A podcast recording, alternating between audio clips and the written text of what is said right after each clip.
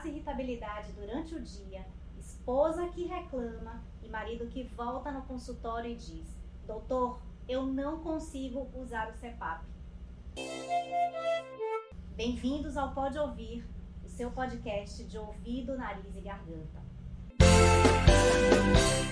Eu sou Adriana Silveira e hoje eu converso aqui com Ícaro Montenegro, abrindo uma nova temporada de podcasts com convidados de outras especialidades. Gente, Ícaro, ele é fisioterapeuta, graduado desde 2008, pós-graduado em fisioterapia, em terapia intensiva, com uma experiência de 15 anos atuando em hospitais e na transição de cuidados para o domicílio. E hoje ele está com a gente representando o grupo Intensifísio, que é um grupo que eu tive o prazer de conhecer, que tem uma equipe que presta uma assistência de forma muito personalizada.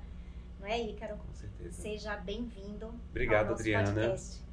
Prazer imenso estar aqui com vocês. É, é muito importante né, trazer esse espaço para que a gente possa uh, conversar um pouco né, sobre essas questões importantes no distúrbio do sono. Então, um, é, muito obrigado. Acho que vai ser uma conversa muito rica e muito é, produtiva. Com certeza. Ao longo desse episódio, a gente vai falar sobre o que é a apneia do sono, né? Como que o CPAP funciona, o que é que significa, na verdade, o CPAP. É, como ele pode ajudar na melhoria da qualidade do sono e, com certeza, da qualidade de vida.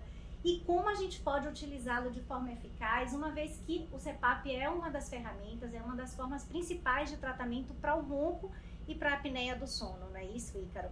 E hoje vocês vão entender o seguinte, que quem não gosta do CEPAP, quem não consegue se adaptar ao CEPAP, na verdade, nós vamos provar para vocês que é porque vocês não estão com um profissional adequado ou provavelmente vocês estão usando um CEPAP que não é aquele ideal para o paciente. Ou uma interface, né, Adriana? Ou uma interface que não seja adequada àquele paciente, né? Primeiro, gostaria de te presentear com um mimo, né, do grupo Intensifísio. Espero que você goste. Olha só, Para- que maravilha. Para você e Eduardo. Eu acho que Uau!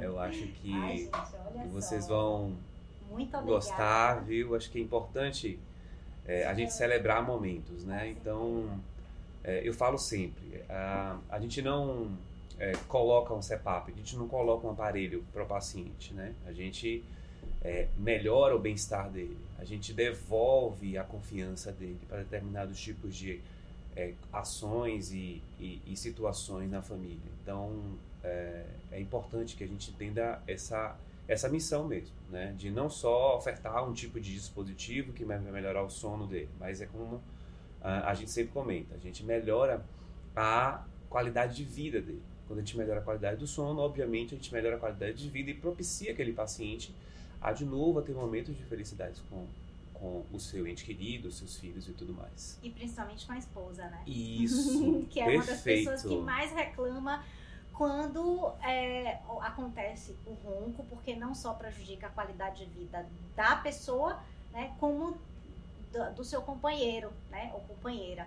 Então, é, eu queria que você falasse um pouquinho, Ícaro, primeiro. Nós já tivemos um outro episódio bem bacana com a doutora Juliana Veloso, que é especialista em medicina do sono, ah, falando sobre a apneia, mas eu acho que vale a pena para quem tem curiosidade sobre o que é o CEPAP, para que, que ele serve, a gente falar um pouco sobre é, a- o que é a apneia do sono, definir. Perfeito. É isso. A apneia obstrutiva né, do sono, ela faz parte de, dos distúrbios do sono, de um dos distúrbios do sono. Então, nós temos, por exemplo, a apneia central, né, que é proveniente de uma eh, alteração eh, patológica né, nos, nas estruturas cerebrais que regulam a respiração.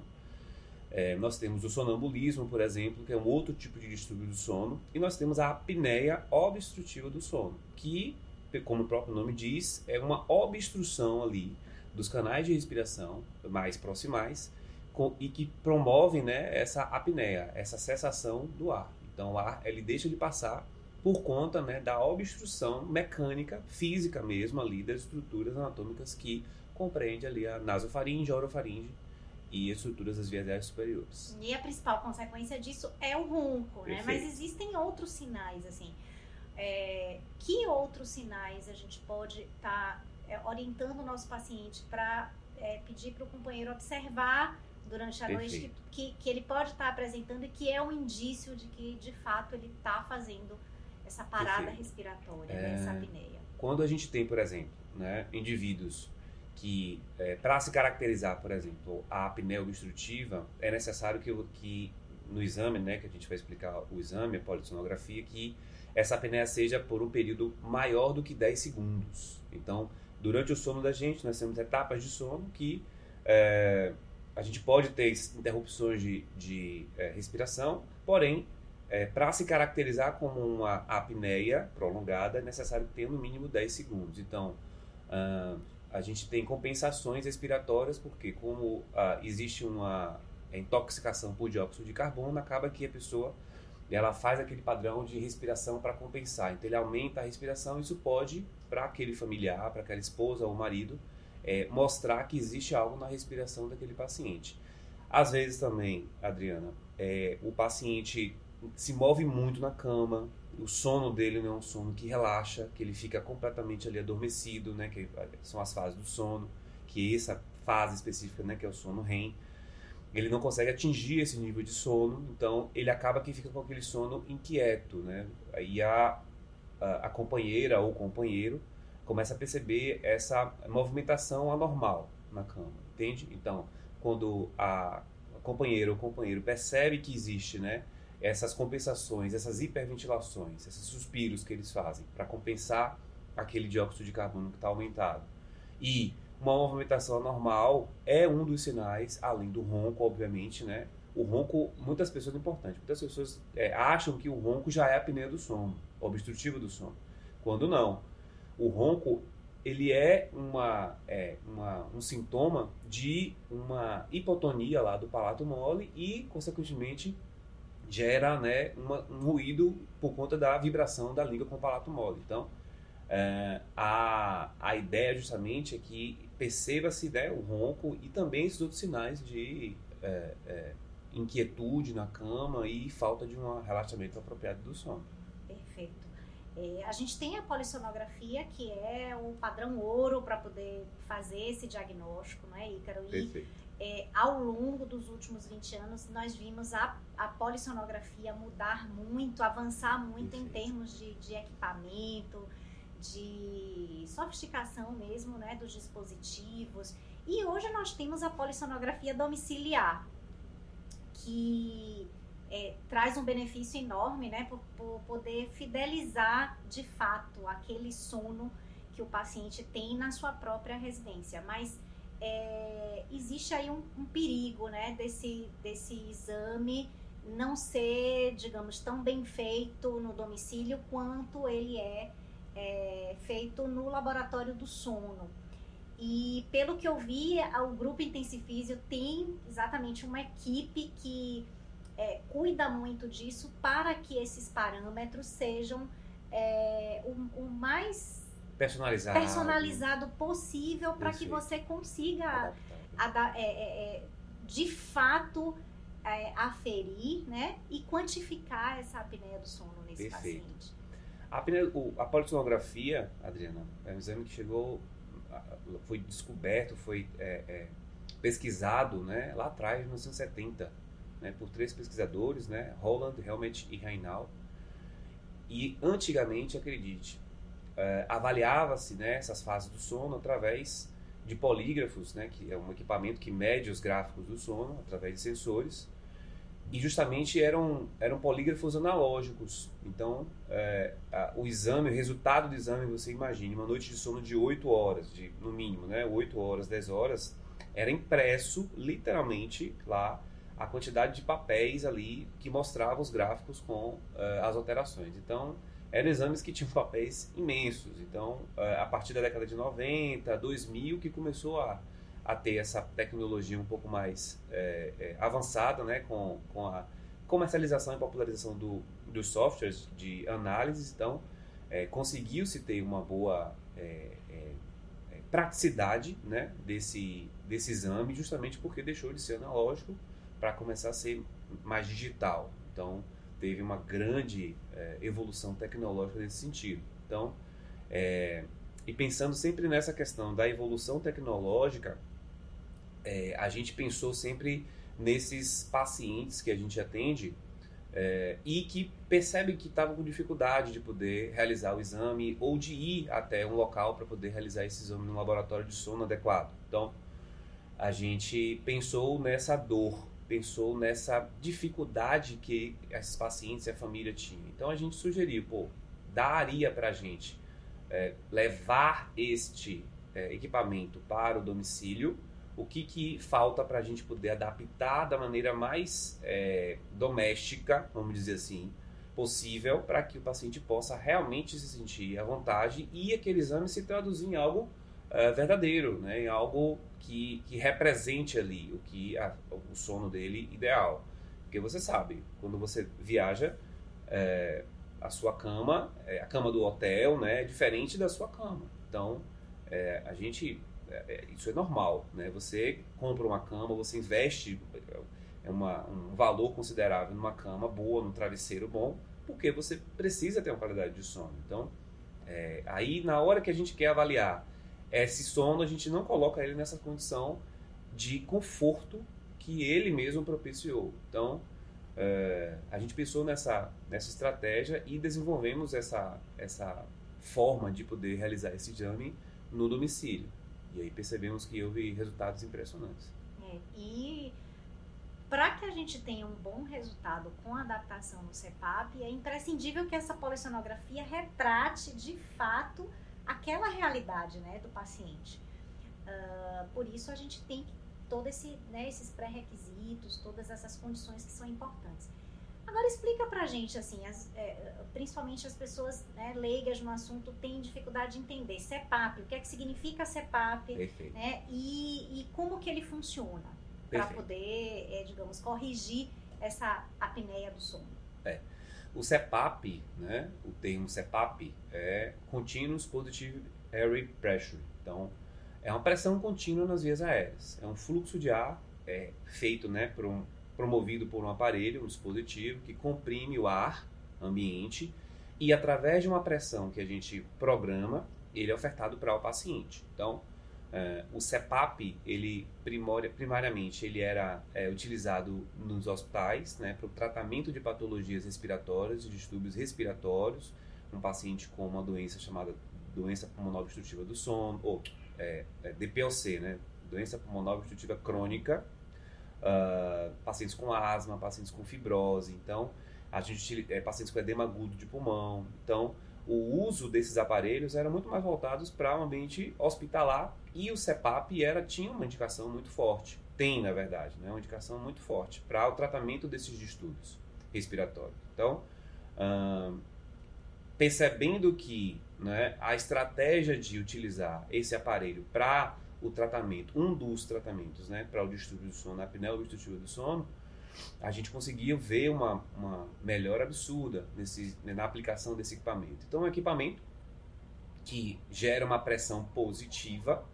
Essa pressão positiva, ela é programada, né, de acordo com a polissonografia. Então, o paciente, de, o exame, né, feito com o médico do sono, avalia esse exame e conversa, essa interface é muito importante, né, com o médico é, especialista em medicina do sono e o fisioterapeuta especialista no sono, para justamente observar qual é o nível de pressão nas vias aéreas necessária para evitar que ele é, faça a apneia obstrutiva, para que ele obstrua ali aquela via aérea. Então é uma pressão muito mínima, Adriano, muito, muito é, baixa mesmo, porque o objetivo não é reexpandir o pulmão, não é um tratamento é, é para o parênquima pulmonar é apenas ali para que deixe a via aérea aberta e faça com que o paciente consiga relaxar e ter um sono mais uhum. adequado.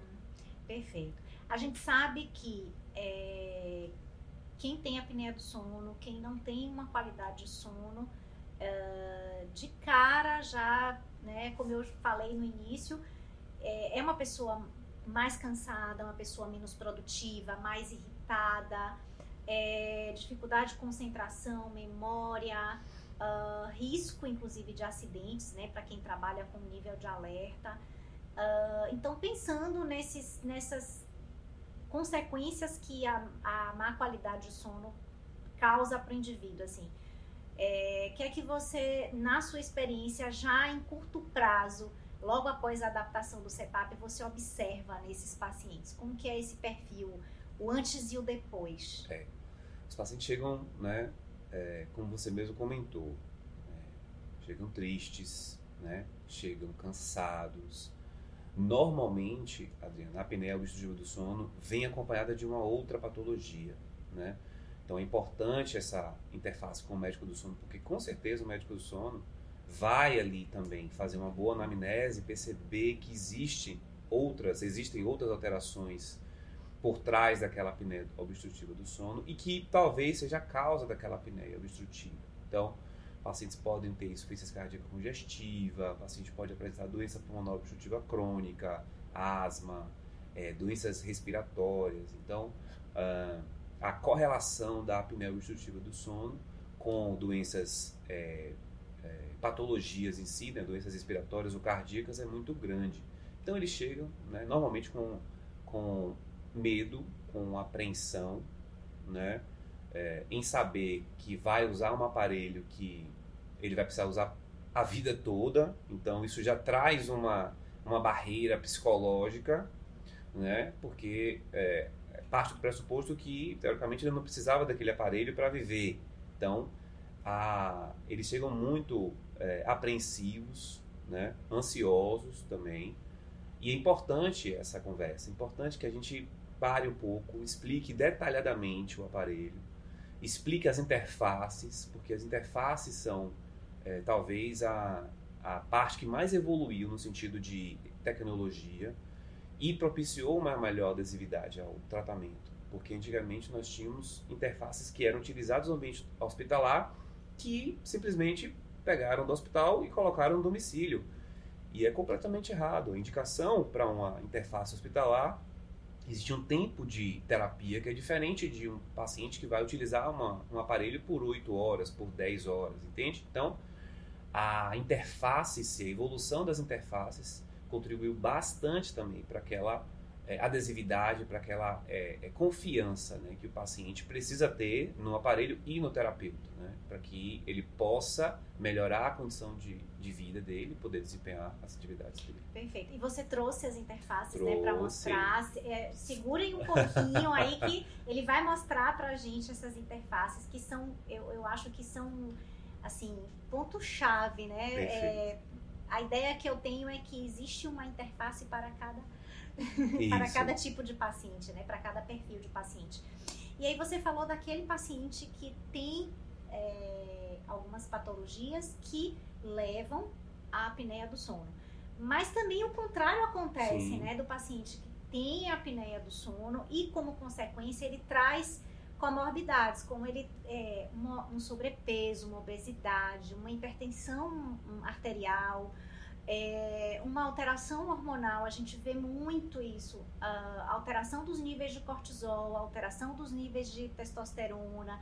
E muitas vezes a gente consegue até, é, digamos, convencer o paciente né, de, de fazer o tratamento, de aderir ao tratamento exatamente porque a preocupação maior dele é com o desempenho sexual que fica prejudicado nesses pacientes que estão é, em longo prazo é, com a sua qualidade de sono comprometida, porque de fato a gente consegue é, mensurar até laboratorialmente a queda dos níveis desses hormônios, né? E uhum, é muito interessante como é, em médio e longo prazo a gente vê que esses indicadores também vão melhorando, né? Um paciente que tinha dificuldade em emagrecer, e ele é, começa, depois da adaptação do CEPAP, depois desse tratamento, ele começa a, a de fato aderir melhor à atividade física, porque ele está mais disposto, Isso.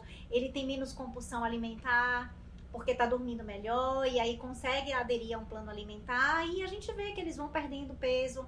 É, vão é, demandando cada vez menos né, a, os medicamentos para baixar a pressão arterial. E é incrível como é, o paciente que está bem acompanhado, ele consegue melhorar a qualidade de vida dele com um todo, né? Então a gente diminui risco de, de risco cardiovascular, risco de infarto, risco de acidente vascular encefálico, né? E é perfeito. Agora, é, mostra pra gente um pouquinho, né, uhum. essa, essas interfaces. Mostrou. Porque é muito comum, né, no, no, o paciente chegar no consultório e dizer assim, eu não me adaptei ao CEPAP, eu não quero usar, dormir com essa máscara é horrível, né? eu não quero. E, na verdade, eu acho que o que falta muitas vezes é uma equipe multidisciplinar é, ali para orientar esse paciente, é, um profissional que tenha experiência com o, o, o equipamento, né, para poder fazer essa adaptação e as orientações né, de, de adaptação, como fazer, de que forma fazer e esse acompanhamento. Então, mostra pra gente um pouquinho. Perfeito. Tá? Eu acho é, super interessante e importante a gente sinalizar, né? Então, uh, eu não consegui trazer né, as máscaras nasais que eh, eram utilizadas no ambiente hospitalar, mas é, aqui tá né, as máscaras que normalmente nós utilizamos. Essa aqui é uma máscara é, nasal, tá?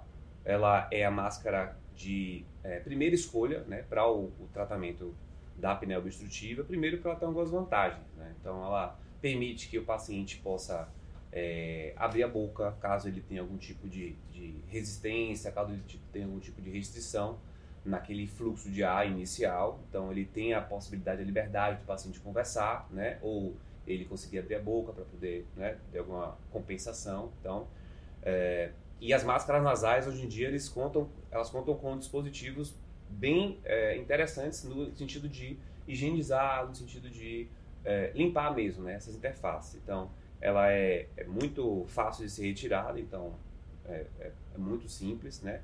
A higienização é importante, né, é, Adriana? não se deve né, higienizar com álcool, porque como ele é uma, tem uma borda siliconada, é, acaba que esse silicone resseca, resseca né? e, isso pode danificar a, a máscara, né, a interface. Então, é, higienizar com água é, e sabão, né, sabão neutro, e é, diariamente, isso é, é, o recomendado, e é, usar com, conforme o fabricante. nós temos os prendedores, né, que também são uma evolução. Antigamente, os prendedores eram bem rígidos, bem desconfortáveis. Então, é, como eles são de pano, então também a higienização também é feita é, com água, sabão neutro, né, a melhor forma que tem. É, temos algumas outras interfaces, tá? Você quer dar uma olhadinha? Quero. essa, essa é a máscara nasal, tá? Que é acoplada apenas no nariz. Essa máscara, que a gente chama de pronga nasal, ela já tem uma, uma diferença, tá vendo? A primeira diferença notória dela que já né, é a, os orifícios de entrada. Então, os orifícios de entrada aqui são especificamente lá nas duas narinas. Então, o que possibilita também naqueles pacientes que tendem a ter né, um nariz um pouco maior, uma anatomia ali do nariz um pouco é, diferenciada, adapta também muito perfeitamente né, aqueles pacientes. E a correia, né, que, o, o arraio que coloca atrás no, no paciente também consegue ter uma adaptação melhor e consegue ali fazer uma, uma oferta da terapia sem nenhuma, nenhum problema. Então essa é a pronga, né, que a gente chama de pronga nasal. Era utilizado, Adriana, muito em bebês, sabia?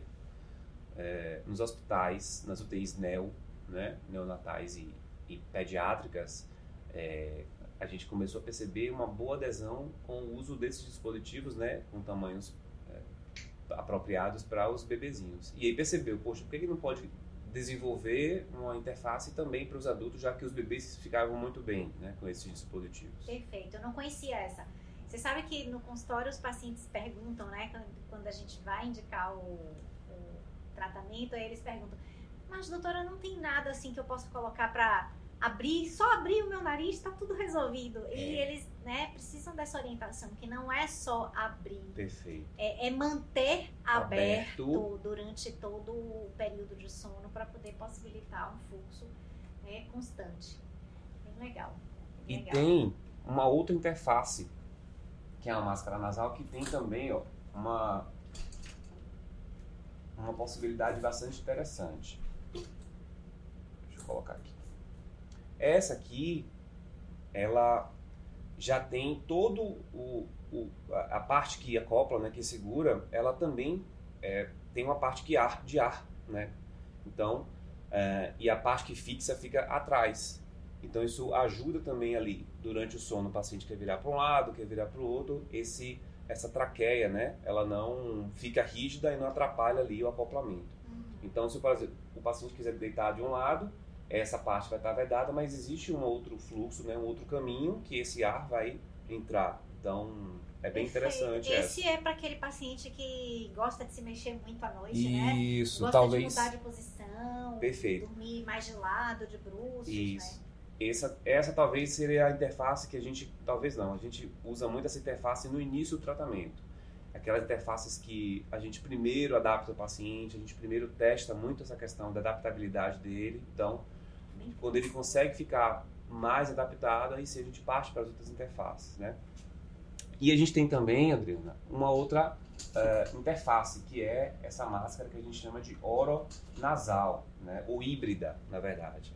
Uh, essa máscara híbrida, ela tem dois orifícios, então ela recobre tanto o nariz quanto a boca. Então, é, para aqueles pacientes que tendem a ter né, uma dificuldade maior de poder deixar a boca né, fechada, de vedar ali é, é, a boca, a gente utiliza também essa máscara, que tem um orifício nasal em cima, né, é siliconada também, e o, a parte da, da, da boca. Uh, então a gente também tem a possibilidade de utilização dessa máscara híbrida, porém é importantíssimo a gente sinalizar uma, uma coisa. Existe uma, uma válvula de segurança específica para máscaras orofaciais. Por quê? Vamos supor, faltou energia. Né? Pode faltar sim, energia. Sim. O aparelho tem um backup de uma bateria interna, né? que dura ali mais ou menos umas 4, 5 horas. Os aparelhos CPAP duram até um pouco mais. Mas essa bateria, vai que essa bateria também acabe. O paciente ele pode correr o risco de reinalar o dióxido de carbono, ele pode se intoxicar com o próprio dióxido de carbono porque a máscara vai estar completamente vedada ali. Sim. Então, para essa máscara híbrida, né, é, orofacial, é, tem uma, uma válvula, você pode identificar, que essa válvula, quando o paciente está submetido à pressão positiva, essa válvula sobe e fecha aqui esse orifício exalatório. Então, quando cessar o fluxo do aparelho, essa válvula desce e o paciente pode respirar sem problema algum, com uh, segurança, porque ele não vai reinalar aquele ar que ele está tendo. Então, é super importante sinalizar, porque às vezes o paciente tem essas dúvidas também quando chegam lá para poder é, conversar e entender um pouco melhor sobre as interfaces. Né? Ou seja, a condução desse processo de adaptação não é exclusiva do fisioterapeuta. O paciente participa ativamente desse processo. Perfeito. Né, porque né, é, é, isso que personaliza né, o tratamento. Isso.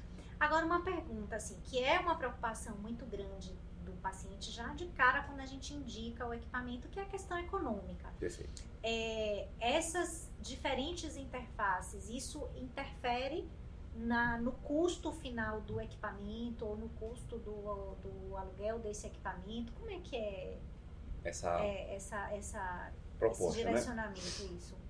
Normalmente o que, que acontece, Adriano? A gente é, entende que dá, quando existe um período para que o paciente consiga adaptar completamente aquele aparelho.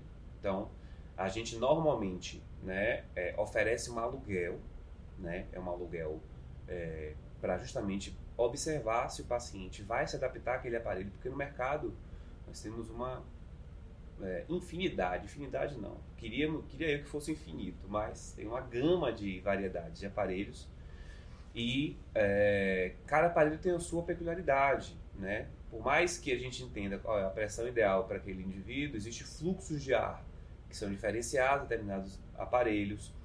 Os aparelhos têm, contam também com um umidificador isso é importantíssimo para quem tem é, sinusopatias, para quem tem rinites. Então, é, é, essa adaptação também com o umidificador é muito boa e é muito personalizada, é muito adaptável. Então, a gente, bom, eticamente, a gente é obrigado a, a ser transparente com os pacientes. Então, a ideia justamente é, primeiro, é, alugar, né, ofertar ele um, um aluguel para que ele possa experimentar aquela máquina, experimentar aquela interface e depois disso, né, a gente percebendo que ele houve uma melhora no, no exame, houve uma melhora relatada por ele e pela família, a gente ouve também muito o companheiro ou a companheira, que houve uma melhora no sono do paciente, a gente aí é, conversa com ele sobre essa possibilidade de adquirir, né, porque uhum. a ideia é que ele consiga usar né, é, a vida toda. Então, uhum. é, mas use com qualidade, use entendendo que aquilo está trazendo benefício para ele. Né? Essa visão primordial do, do fisioterapeuta uhum. é, do sono. Né? É, vocês têm um trabalho de personalização assim muito bacana, né? É um, depois dessa primeir, desse primeiro encontro, essa primeira adaptação, de quanto em quanto tempo esse paciente é reavaliado? Perfeito. É, acredito que em domicílio também, para poder ver o quanto que ele está é, adaptado, se ele está fazendo a higiene de forma adequada, Perfeito. também do equipamento. Qual que é esse intervalo de reavaliação desses pacientes? Normalmente, Adriana, a gente faz uns, é, uns intervalos né, com a mesma pessoa. É super importante que o mesmo é, é avaliador, vamos dizer assim, né, é, faça esses, essas é, análises né, em torno de 15 dias. primariamente 15 dias, e percebendo que existe uma adesão adequada, que ele está é, conseguindo desenvolver de maneira adequada, a gente vai espaçando isso. Para 20, 30, 35, depois ele vai para 3 meses, 6 meses, e aí ele fica é, plenamente adaptado. Quando a gente considera que ele fica ali nesse período de 6 meses a um ano, sem nenhum tipo de é, alteração. E isso a gente vai observando com os aparelhos têm um, um micro SD, né, tem um cartão de memória que observa ali a utilização do aparelho e as variáveis ali das pressões que foram é, ofertadas para o paciente. Perfeito. Uh, na sua experiência aí de 15 anos trabalhando com isso, é, qual, qual é o mito que você mais vivencia é, que os pacientes têm nesse processo de, de adaptação? De adaptação. Mito de que ele vai morrer sufocado. Talvez esse seja o maior mito, por quê? Porque é algo novo, né? Tudo que é novo gera estranheza, gera uma resistência. Então, e eu gosto de ser bem transparente com o paciente. Eu falo, ó, você não vai morrer porque o aparelho não vai lhe entregar o que precisa. Você não vai morrer sufocado. Não, calma. A gente vai é, explicar, mostrar a importância, e, e desmistificar essa resistência muito forte. Eu não sei de onde veio, né? A gente não sabe de onde veio esse mito de que o paciente vai morrer sufocado com um aparelho que gera ar para o paciente, sabe? Então, é, é, muito... Talvez seja esse seja o maior mito que eu consiga aí perceber ao longo né, de alguns anos de, de tratamento. E as mulheres que são mais vaidosas, né? Sim. né? Querem dormir é, bonitas, né? E que é que você vê assim no dia a dia? Elas têm dificuldade de aderir por conta de, ai, ah, não quero usar essa máscara, isso vai me deixar estranha e tal. O que é que você é vê isso na, na, na, prática? Na prática. Você citou uma, uma coisa muito importante. É, a, as mulheres hoje em dia, né, não, as mulheres, eu falo, modernas, né, elas têm hoje em dia vidas duplas, triplas, talvez. Né? Então, elas não são só mulheres, elas são mães, são filhas, são profissionais. Então, a, o, o estilo de vida das mulheres modernas é, propiciou o aparecimento também dessas apneias, que antes eram muito restritas aos homens. Então, é, as mulheres, né, por um hábito de vida talvez sobrecarregado, gerou essa, essa complicação, né, esse sintoma, essa patologia da apneia obstrutiva. Então, é, elas também têm né, as suas é, queixas, os seus anseios, né, enquanto mulher, enquanto preservação da autoestima.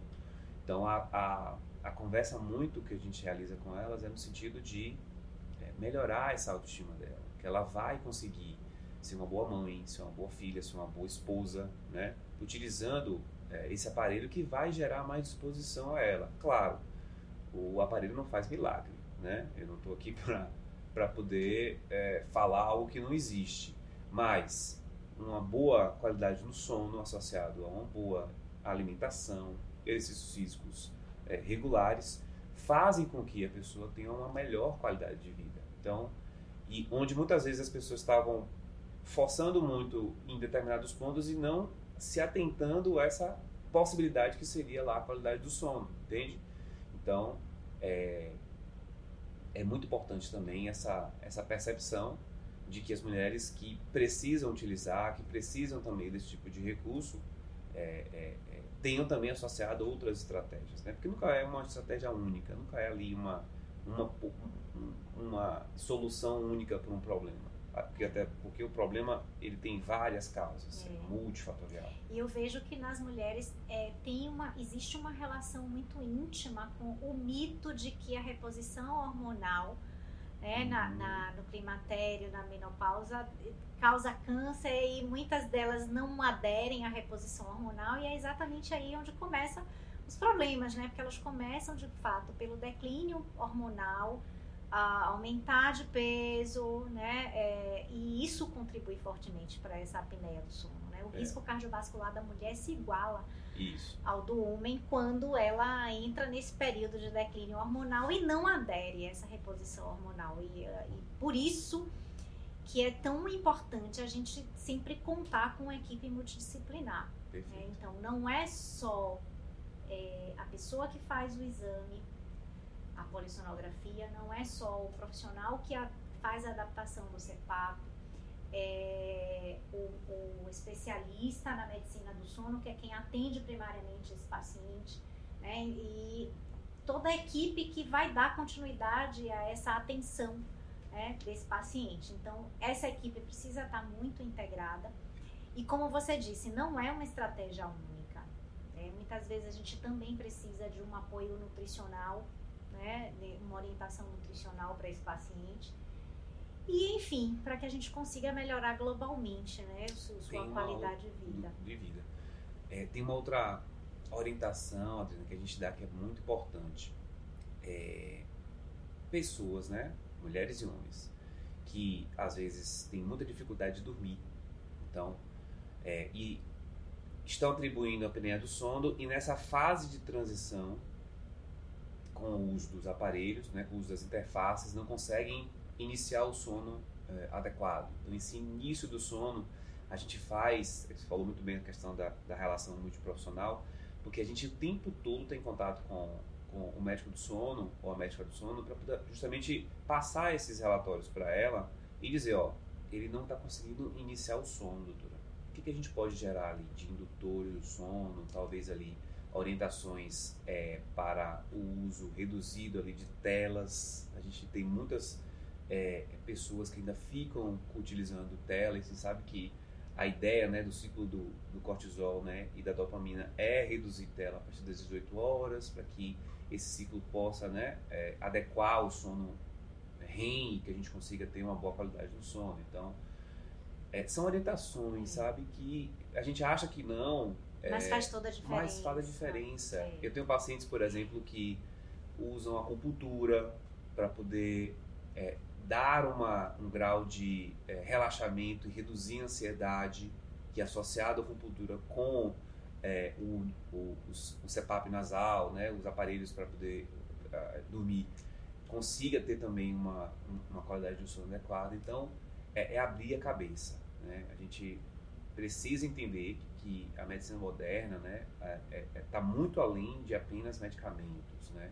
Então, é, trabalhar com terapias que vão fazer com que o paciente, que é o, o objetivo principal, né, o paciente família, possa ali, ter uma boa qualidade de vida. Então, é bem, bem claro isso. Muito legal. Ícaro, eu quero te agradecer enormemente pela sua presença aqui nesse episódio.